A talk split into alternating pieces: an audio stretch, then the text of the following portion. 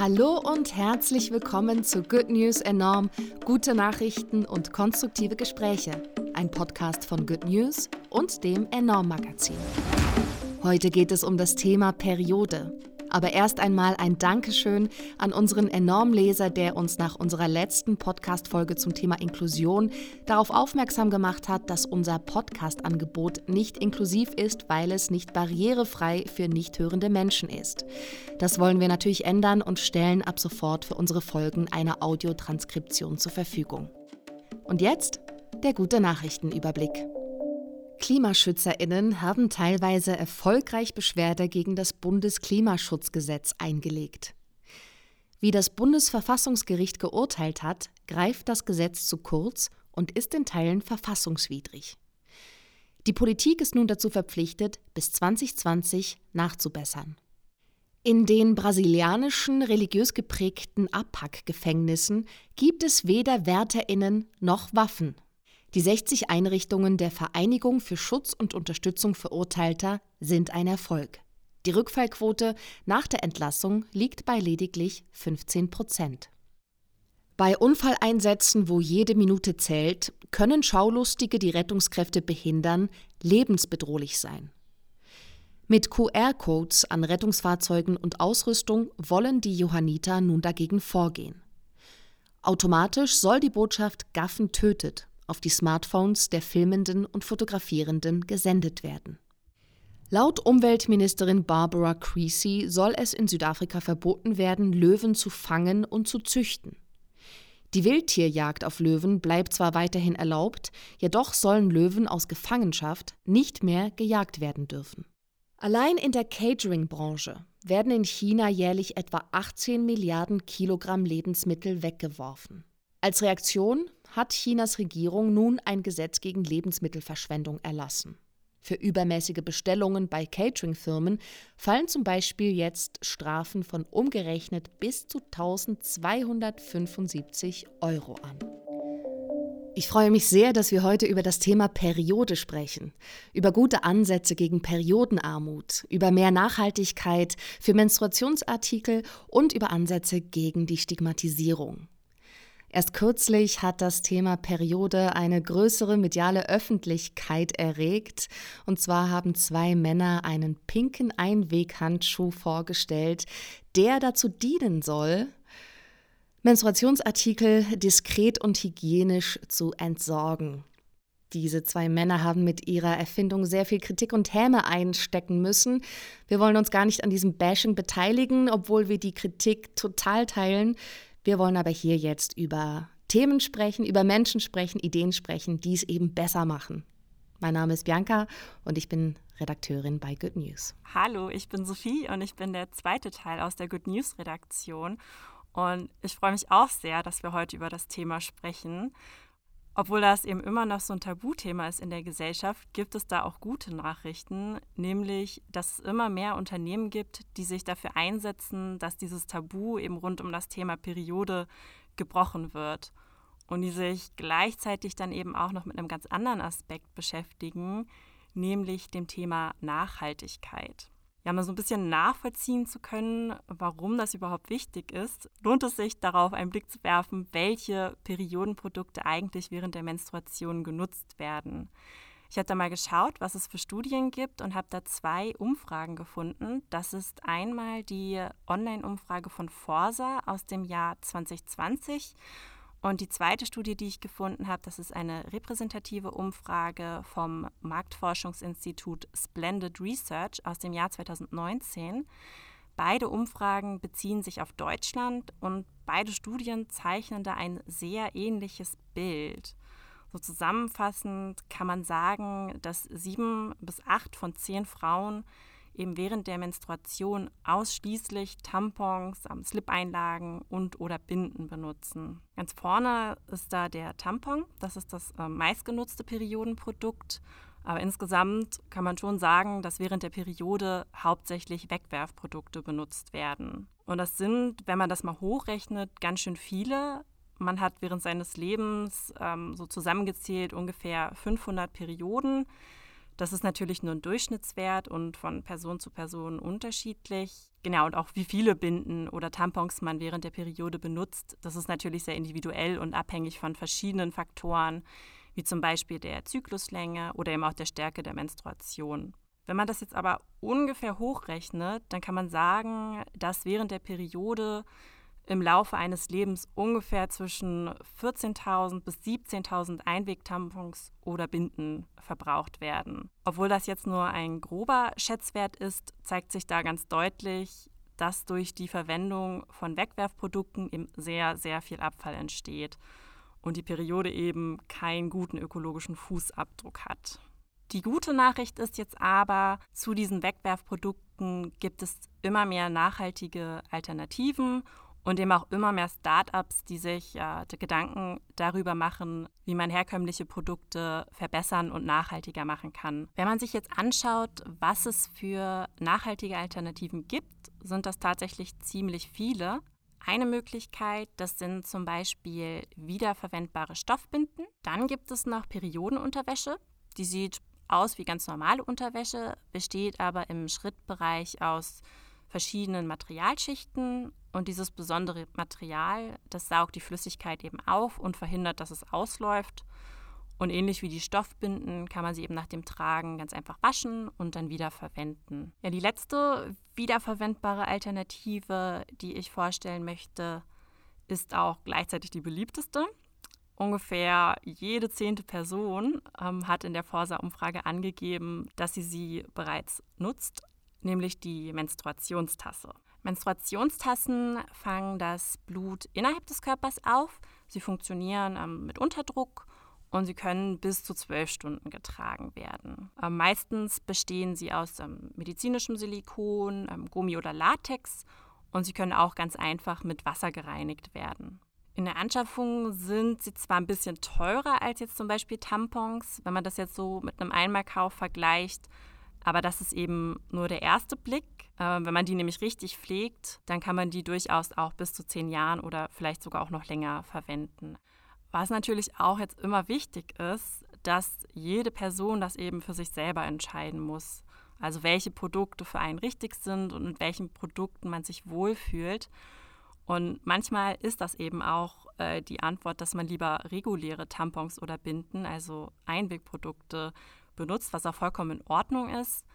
Deshalb ist es aber auch wichtig, nicht nur in die Entwicklung von wiederverwendbaren Produkten zu investieren, sondern dass man eben auch schaut, wie man diese Einwegprodukte, also Tampons und Binden, verbessern kann und wie man die eventuell auch noch nachhaltiger gestalten kann. Ja, warum ist das jetzt wichtig, mal so unabhängig gesehen von diesem Nachhaltigkeitsaspekt? Das hängt auch ganz eng mit einer anderen wichtigen Frage zusammen, nämlich woraus bestehen eigentlich solche Tampons. Was da super interessant ist und was mir selber auch tatsächlich neu war jetzt bei meiner Recherche, dass Tampons, Binden, Slip-Einlagen und eben auch Menstruationstassen in Deutschland unter die Kategorie Bedarfsgegenstände gezählt wird und das heißt, dass sie laut EU-Recht, also die HerstellerInnen, eben nicht dazu verpflichtet sind, die Inhaltsstoffe für diese Produkte anzugeben. Und das wiederum heißt, dass wir eben nicht hundertprozentig wissen, was in Tampons eigentlich genau drinsteckt und dass eben in diesen konventionellen Tampons und Binden durchaus Giftstoffe stecken könnten,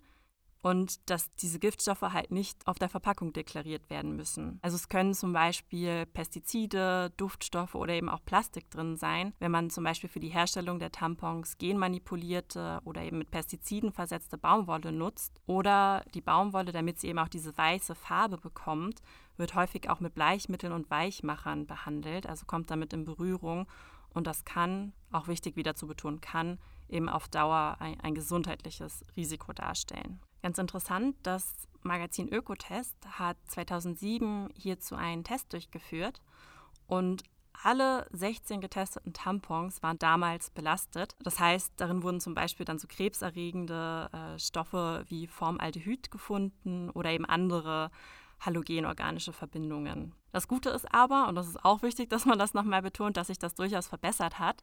2017 wurde ein neuer Test durchgeführt und da waren von 15 getesteten Tampons nur noch eine einzige Marke ähm, mit halogenorganischen Verbindungen belastet oder hat sie halt enthalten. Genau. Ja, um wieder ein bisschen zurückzukommen. Es gibt also immer mehr Startups, die sich überlegen, wie können wir das besser machen und die sich dafür einsetzen, eben nachhaltigere Einwegprodukte ähm, herzustellen. Und eine Marke, die ich da gerne vorstellen möchte und die eben ein gutes Beispiel dafür ist, ist The Female Company.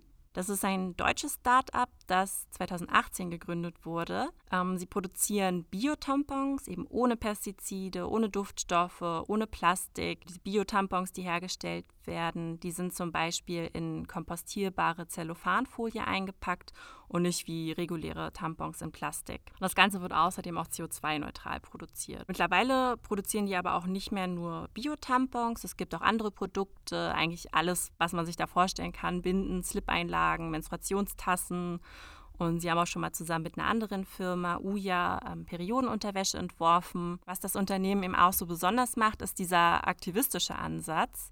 Sie setzen sich äh, eben neben dieser Aufklärung auch sehr stark für die Enttabuisierung der Periode ein. Und sie starten da immer wieder ganz coole und so ein bisschen provokative Kampagnen, die eben auch öfter mal in die Schlagzeilen geraten. Vielleicht um ein Beispiel mal zu nennen aus dem letzten Jahr, das ist die One Girl, One Cup Kampagne gewesen. Da wurde ein aufklärendes Videotutorial gedreht, wie man eine Menstruationstasse richtig nutzt und einsetzt. Und da eben normale Social-Media-Plattformen solche Videos zensieren, wurde dieses Video eben auf einer Porno-Plattform gelauncht. So krass. Ja, das war auch echt, das hat ganz schön mediale Aufmerksamkeit äh, bekommen. Ja, und das zeigt eben auch ganz schön, dass dieses Beispiel Female Company, das Thema Periode, dass es eben viel weiter geht als nur dieses Thema und eben auch andere Aspekte da eine wichtige Rolle spielen. Also das Thema Vielfalt wird auch ganz groß geschrieben, Akzeptanz des eigenen Körpers und unterschiedlicher Körperformen, auch Hautfarben und dass da eben auch ganz groß geschrieben wird, so dieser Female Empowerment Aspekt. Und was mir sehr gut gefällt und was, glaube ich, auch so ein ganz guter Übergang zu deinem Thema ist, mit dem Kauf der Produkte von The Female Company werden Frauen und junge Mädchen in Indien mit Periodenprodukten unterstützt, die sich das sonst eben nicht leisten könnten. Der Essenslieferdienst Somato in Indien hat einen Periodenurlaub eingeführt. Und zwar dürfen Menstruierende bis zu zehn Tage im Jahr bezahlt freinehmen. Immer am ersten Tag ihre Periode oder halt da, wo es am schmerzhaftesten ist. Warum das in Indien besonders starke Signalwirkung hat, ist, weil in Indien das Thema Periode wahrscheinlich noch mehr als vielleicht jetzt hier bei uns stigmatisiert ist auch viele junge Mädchen und Frauen an der sogenannten Periodenarmut leiden und es sich gar nicht leisten können, zum Beispiel in die Schule zu gehen oder arbeiten zu gehen, während sie ihre Periode haben, weil sie keinen Zugang zu Periodenprodukten haben. Dazu habe ich nachher auch noch was zu sagen. Aber du hattest noch irgendwas aus Indien, ne, von dem Cricket-Team. Ja, genau, das äh, fand ich auch sehr schön, weil wie du schon gesagt hast, Indien ist das nochmal ein ganz anderes Thema und da wird auch nochmal ganz anders umgegangen mit diesem Thema Periode. Und was ich sehr schön fand, ist, dass eine indische Cricket-Mannschaft, Cricket, das ist ja ein super beliebter Volkssport in Indien, dass die Werbung für Damenbinden machen. Also schon so ein kleiner Tabubruch, kann man sagen. Und dass sie, das ist eigentlich noch viel schöner, dass sie für jeden Treffer, ähm, ich glaube, ein Dutzend Binden an junge Mädchen spenden, die sich das sonst halt auch nicht leisten können. Was auch total toll ist in Indien, Indien hat tatsächlich die Steuern auf Periodenprodukte abgeschafft. Also man zahlt keine Steuern mehr auf diese Produkte, was natürlich nicht heißt, dass es deswegen so günstig ist, dass jede sich das leisten kann, aber es ist auf jeden Fall ein sehr guter Ansatz. Viele werden es mitbekommen haben, in Deutschland wurde auf den 01.01.2020 die Mehrwertsteuer für sogenannte Monatshygieneprodukte von 19 auf 7 Prozent gesenkt. Und zwar nach Druck von Aktivistinnen und ihren Petitionen mit dem Namen Die Periode ist kein Luxus. Und übrigens war da auch ein Startup involviert. Einhorn, die Kondome herstellen, aber auch Periodenprodukte. Und zwar ist in Deutschland jetzt sind Periodenprodukte nicht mehr Luxusgüter, sondern Güter des täglichen Bedarfs. Österreich ist 2021 nachgezogen und eben in Ländern wie Indien, Kenia und Kanada wurden die Steuern auf Periodenprodukte sogar gänzlich abgeschafft. Schottland hingegen ging noch einen Schritt weiter und hat als erstes Land der Welt beschlossen, Tampons und Binden kostenlos in allen öffentlichen Gebäuden anzubieten was ein Riesenschritt war. Neuseeland hat bereits davor Periodenprodukte bereitgestellt, aber nur an Schulen. Also in Deutschland gibt es ähm, dieses Bereitstellen von Periodenprodukten, wie wir wissen, noch nicht bundesweit. Aber es gibt dann noch gute Nachrichten aus Niedersachsen. Die Hochschule Merseburg stellt nämlich inzwischen auch kostenlos Periodenprodukte zur Verfügung auf ihren Toiletten. Äh, natürlich ist das im Moment schwer zugänglich wegen Corona, aber trotzdem ein wunderbarer Ansatz. Und was ich auch noch gelesen habe, und die Nachricht gefällt mir einfach besonders gut, weil es auf Eigeninitiative von SchülerInnen entstanden ist. Und zwar haben SchülerInnen der Diltey-Schule in Wiesbaden, die wollten selber aktiv werden gegen Periodenarmut und haben dann auf ihren Schulklos kostenlos Periodenartikel zur Verfügung gestellt und die selber finanziert, weil sie einfach was tun wollten.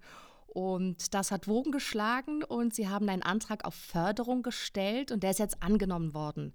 Also die Stadt Wiesbaden hat jetzt beschlossen, künftig allen Schulen kostenlos Artikel zur Verfügung zu stellen. Das ist ja wirklich eine tolle Aktion. Vor allem auch gerade in so einem Alter, wo das dann vielleicht auch noch so ein unangenehmes Thema vor allem ist, ist das, glaube ich, total wichtig, dass da einfach viel getan wird und gesagt wird, hey, das ist ganz normal dass das einfach so weggeht von diesem Schambelasteten und hin halt zu was vollkommen Normalen, für das man sich absolut nicht schämen muss. Wenn man bedenkt, wie sich das auch entwickelt hat, ne? bisher oder lange Zeit wurde ja auch in Werbungen das Periodenblut immer so als blaue Flüssigkeit dargestellt, oder? Ja, genau. Also das, das, das, kennen wir ja wahrscheinlich alle. Wenn wir im Fernsehen Werbung für Menstruationsprodukte sehen, dann ist die nicht rot, wie sie normalerweise eigentlich ist, oder braun oder wie auch immer. Sie ist auf jeden Fall, hat nichts mit der Realität zu tun, sondern ist halt meistens so eine blaue, möglichst neutrale, jetzt in Anführungsstrichen reine Flüssigkeit. Und das Tolle ist, dass es immer mehr Unternehmen gibt, die da halt für mehr Realität sorgen und halt sich von diesem, dieser blauen Flüssigkeit verabschiedet und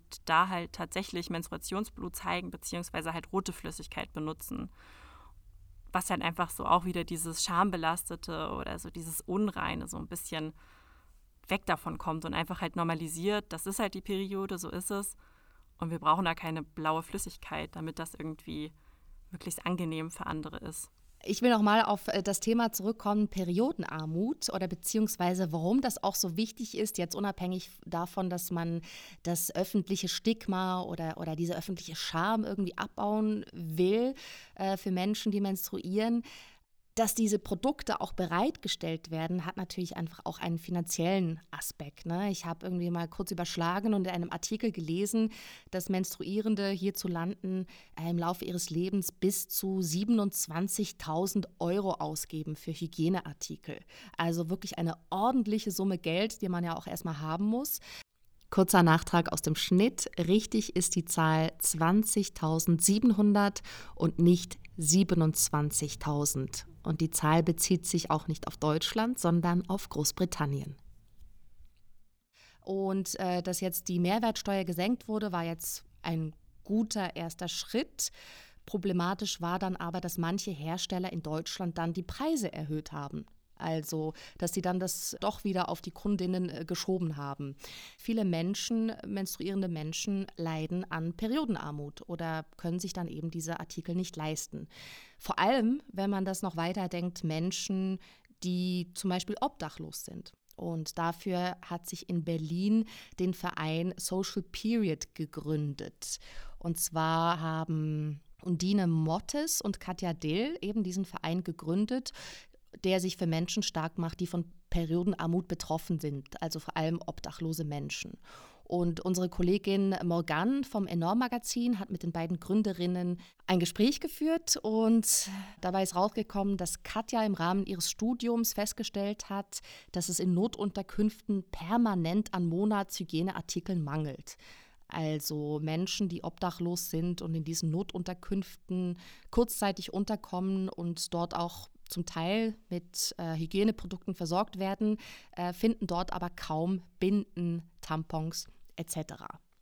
Und daraufhin hat sie eben mit ihrer Freundin beschlossen, dass sie da was gegen tun wollen und haben diesen Verein gegründet und da kann man eben Hygieneartikel spenden. Und das funktioniert folgendermaßen. Sie haben äh, mein letzter Stand 23 Boxen aufgestellt in Berlin und zwar an öffentlich gut sichtbaren Punkten, also dass auch da die Menstruation in die Öffentlichkeit kommt, das Thema in die Öffentlichkeit kommt, zum Beispiel an Supermarktkassen oder im öffentlichen Raum. Und da kann man eben Hygieneartikel deponieren, spenden. Und auch in äh, Drogerieketten machen sie mit Schildern darauf aufmerksam, dass man doch eine, eine Packung Binden kaufen könne und die dann spenden soll. Und was sie auch sagen, die Gründerinnen von diesem Verein, ist, dass obdachlose Menstruierende Binden bevorzugen. Das hat natürlich den Hintergrund, dass es für viele nicht einfach ist, sich die Hände vorher waschen zu können oder Menstruationstassen regelmäßig auswaschen zu können. Deswegen bevorzugen sie, wenn man Binden spendet, aber auch alle anderen Produkte sind gern gesehen. Äh, sie wollen jetzt auch in Frauenhäusern spenden, wo vielleicht Menstruierende Zugang haben zu, zur Waschmaschine zum Beispiel und da auch wiederverwendbare Binden, Slip-Einlagen nutzen könnten. Diese Periodenarmut, das ist ja auch so ein Stück nicht teilhaben können an der Gesellschaft. Also zum Beispiel, wenn du deine, deine Tage hast, deine Periode, aber keine Periodenprodukte, musst du halt zu Hause bleiben in manchen Fällen und du verpasst vielleicht Unterricht oder du kannst dich nicht frei bewegen, du bist irgendwie eingeschränkt in deiner Bewegung.